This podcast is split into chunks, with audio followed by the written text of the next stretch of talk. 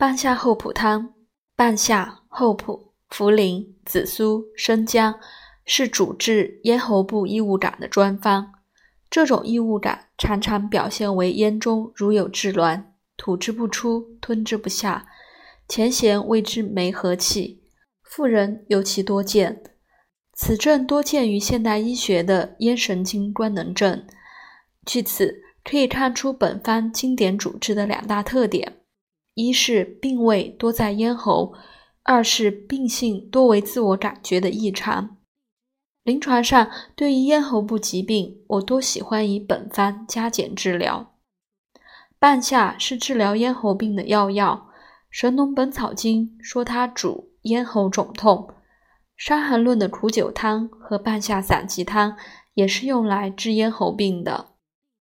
本方所主的咽喉病，除了上述的咽神经官能症外，还见于急慢性咽炎、咽干痛、黏痰、声带麻痹造成的失音等咽症性疾病，而不局限于咽异物感。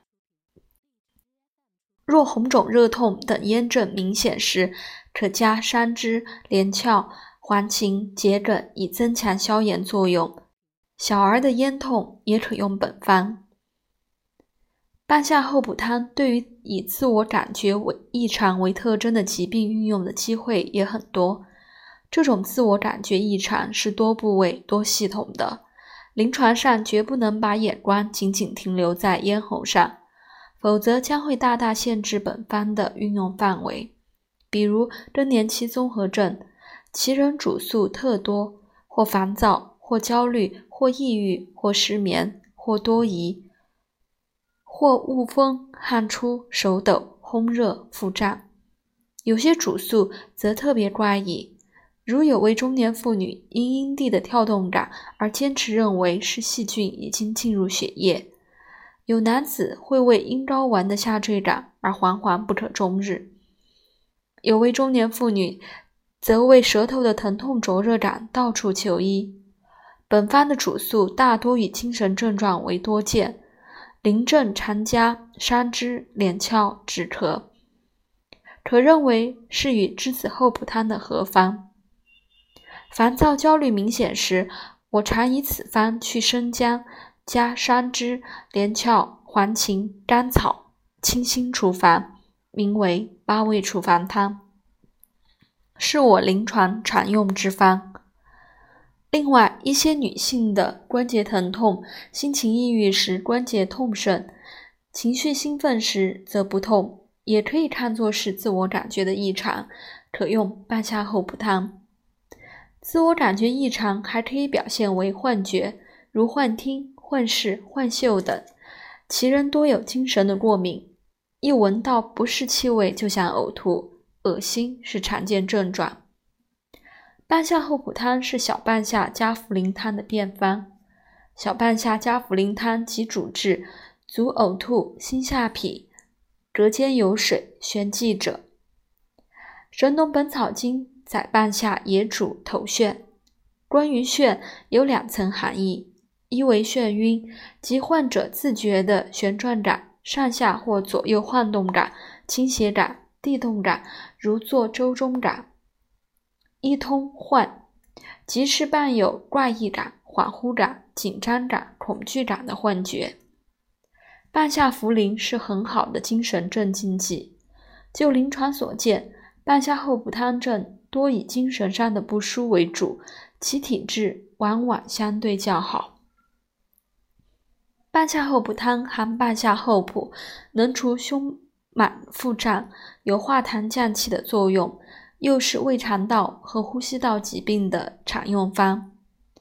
如以心下痞、腹胀为主诉的慢性胃炎、食管炎、小儿厌食、过敏性结肠炎、呼吸系统的上感、支气管炎、支气管哮喘，对于治疗胸闷、腹胀不思饮食，本方与四逆散、小柴胡汤合用的机会也不少。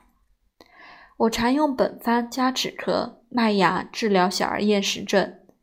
这些小儿除了食欲不振外，常有胆小、性格偏于内向、面色黄、大便干结等。服用本方可明显提高食欲，面色与大便也会得以改善，其性格也会变得比以前活泼。我还以此方治一例神经性厌食，表现为饮食后即吐，以此方重用半夏六十克，先煎，呕吐得到明显抑制。该因半夏生姜有降较强的止呕作用。有关于半夏的用量，我所知道的最大剂量是日本江部洋一郎用的一百二十克，但必须久煎。现代药理研究也证实，厚朴紫苏有抑制喉反射的作用，生姜紫苏有健胃、促进胃液分泌及肠管蠕动作用。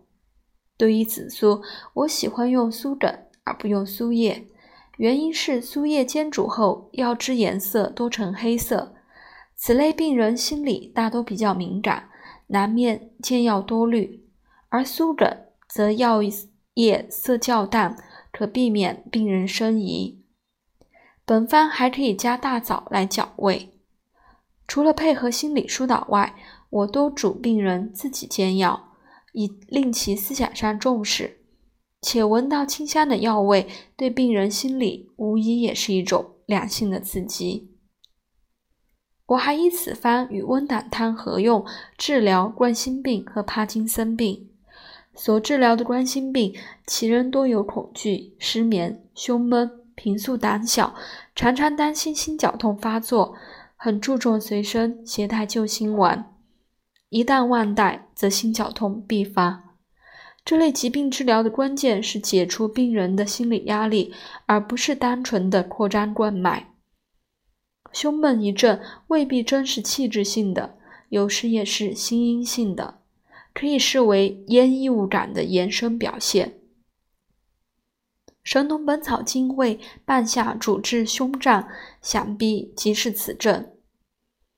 帕金森病以手抖不能自控为主要表现。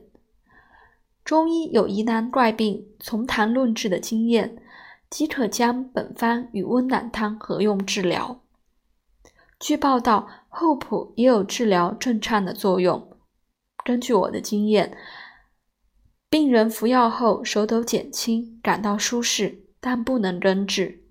病情反复时，可再次服药，吃吃停停。间断使用，此病务求治愈，提高生活质量才是治疗目的所在。半夏厚朴汤属芳香化湿中药一族，可以化财治疗外感病，如中暑、夏秋季节的腹泻等。后世霍普夏灵汤、藿香正气散，即是在此方基础上加减而成的。